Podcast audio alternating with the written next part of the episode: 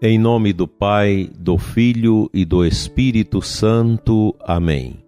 Graças e louvores se deem a todo momento ao Santíssimo e Diviníssimo Sacramento. Dileto ouvinte, Deus abençoe você, sua família e seu dia, seus trabalhos.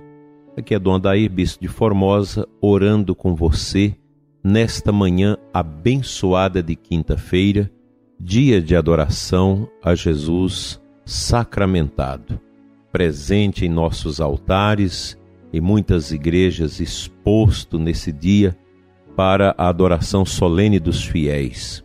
Aqui em Formosa nós temos na paróquia São Sebastião adoração perpétua.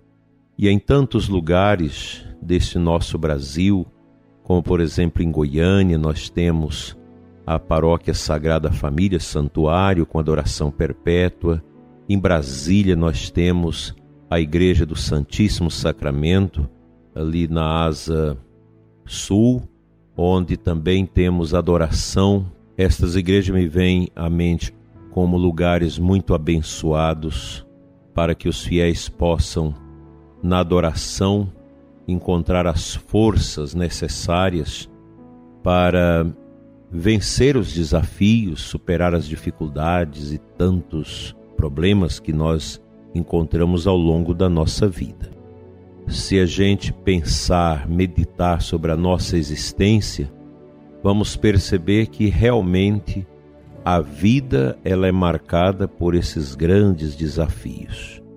E nós cristãos vencemos os desafios no poder da oração, buscando ajuda uns com os outros, procurando ajudar aqueles que sofrem, estendendo a mão, assim vamos vencendo as dificuldades. Nós sabemos que aquela oração da Salve Rainha que diz neste vale de lágrimas, o mundo é isso. É um lugar onde nós sorrimos e também choramos. Às vezes choramos mais do que sorrimos. As dificuldades, os problemas são muitos. Nós sabemos disso. Mas o cristão entende que todo sofrimento que vem à nossa existência, ele decorre da situação de pecado da humanidade. E, portanto, o próprio Cristo, Deus feito homem, que veio para nos resgatar através da redenção, ele se igualou a nós em tudo menos no pecado. Mas Cristo sofreu por nós. Deus nos libertou a partir de dentro, a partir da realidade na qual nós estamos imersos em grandes dores e sofrimentos. E o cristão sabe que o sofrimento, as dores que nós padecemos, elas precisam ser colocadas junto à dor de Cristo na cruz. O apóstolo Paulo nos ensina isso, a colocar em Cristo na cruz os nossos padecimentos. É a união da alma, da nossa existência sofrida com Cristo que sofre por nós para nos libertar e nos garante na esperança a ressurreição. Esta verdade da nossa fé não tem preço. E a fé, ela é um profetismo. A fé cristã ela sempre tem esse lado profético porque ela cria constrangimento para os pagãos, cria oposição. A gente percebe como há uma oposição grande à fé cristã desde os primórdios, a começar com o martírio de nosso Senhor Jesus Cristo no Gólgota. O Cristo foi alvejado por toda a ignorância do mundo que não aceita a verdade. Objetivamente é isso. O mundo não crê, o mundo não aceita a verdade. Por isso o mundo persegue a nossa fé, persegue a igreja. Hoje nós lembramos a dedicação das basílicas de São Pedro e São Paulo em Roma. Essas duas basílicas que nos lembram as duas grandes colunas da igreja, os apóstolos Pedro e Paulo, Pedro, a quem Cristo confiou primado apostólico na igreja. Daí que o Papa ele é sempre o sucessor de Pedro. E o apóstolo Paulo, que não conheceu pessoalmente Jesus, mas fez a experiência dele em espírito. Porque os dois morreram em Roma? Morreram no martírio. Estavam ali pregando, levando a, a mensagem do evangelho para aquele mundo pagão pesado que era o Império de Roma e criaram ali comunidades, mas também criaram oposições. Tanto o apóstolo Pedro quanto Paulo foram martirizados e as basílicas foram construídas no terreno onde eles derramaram o seu sangue. As basílicas de São Pedro e São Paulo em Roma são preciosas e são lugares de peregrinações dos católicos, dos cristãos do mundo inteiro há séculos e séculos. As duas basílicas que a gente fica extasiado de ver a grandiosidade daquelas obras de arte, de tudo aquilo que foi feito nessas duas igrejas, que é a expressão do profundo da fé católica, da fé que move as montanhas, da fé em Cristo, pedra viva. Vale a pena conhecer estas igrejas. Quem tem condição de conhecer fica realmente impressionado com a expressão de fé ali manifestadas.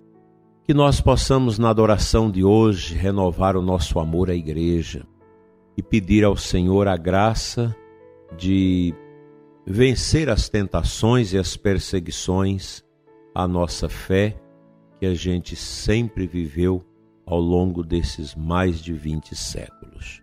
Vamos à palavra do Evangelho de hoje.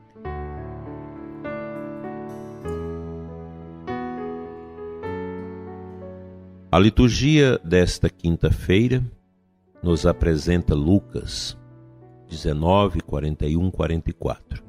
Do versículo 43 em diante, Jesus nos diz assim: Dias virão em que os inimigos farão trincheiras contra ti e te cercarão de todos os lados. Eles esmagarão a ti e a teus filhos, e não deixarão em ti pedra sobre pedra, porque não reconheceste o tempo em que foste visitada. Aqui nosso Senhor está falando de Jerusalém. É uma profecia sobre a destruição de Jerusalém. Nosso Senhor morreu no ano 33 e no ano 70 a cidade de Jerusalém foi toda destruída. É uma cidade, pelo que sei, que já foi destruída 17 vezes e reconstruída. É a perseguição, são as realidades duras que os cristãos enfrentam. Hoje nós vivemos uma perseguição, uma perseguição grande, em todos os níveis, há muitos, muitas dezenas de anos que essa perseguição vem sendo feita à igreja, ao cristianismo, aos fundamentos da fé bíblica tanto do Antigo Testamento quanto do Novo. Isso vem se impondo através de uma revolução cultural gramsciana, marxista, que tem é, procurado desconfigurar a fé. É uma perseguição terrível e ela entra silenciosamente pelos meios de comunicação, pela cultura, pela educação, entra também no interior das igrejas e na política, no judiciário, no Ministério Público. Enfim, é difícil um ambiente que não seja contaminado por essa dessacralização. Isso cria uma perspectiva de desconsideração à fé. É o que nós estamos vivendo. É uma falta total de fé é uma desconsideração para com o sagrado e uma indiferença ao religioso. Isso na Europa é muito bem constatado, terrivelmente. nós estamos percebendo uma devassa na fé cristã na Europa e isso também não será diferente aqui.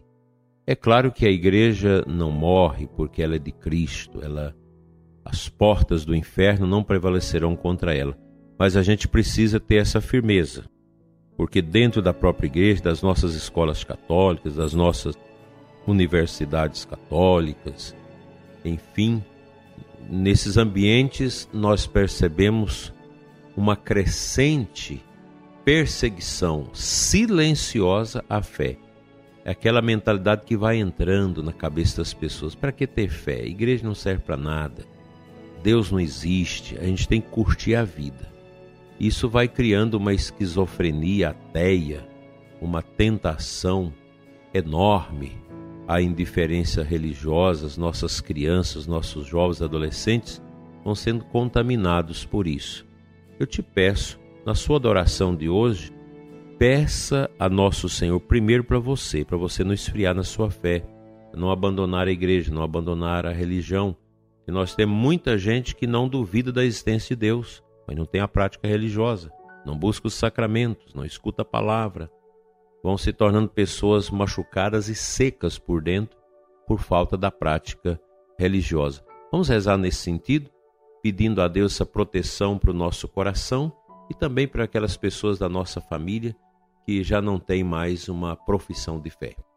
Que o Santíssimo Sacramento nos ajude a manter firme a nossa convicção de fé.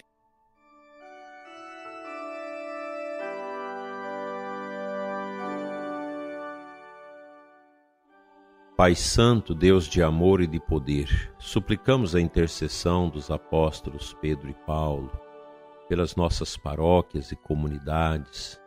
Que o Senhor possa abençoar o nosso povo, abençoar os adoradores que hoje vão ao encontro do teu filho Jesus na hóstia consagrada, presença real do teu filho em corpo, sangue, alma e divindade em nossos altares. Abençoa, Senhor, cada fiel que hoje vai adorar o teu filho Jesus Abençoa o ouvinte deste programa, abençoa as rádios que veiculam este programa. Toca, Senhor, os nossos corações, para que, através da fé, nós possamos vencer todos os obstáculos que se apresentarem diante de nós. Fica conosco, Senhor, hoje e sempre. Amém.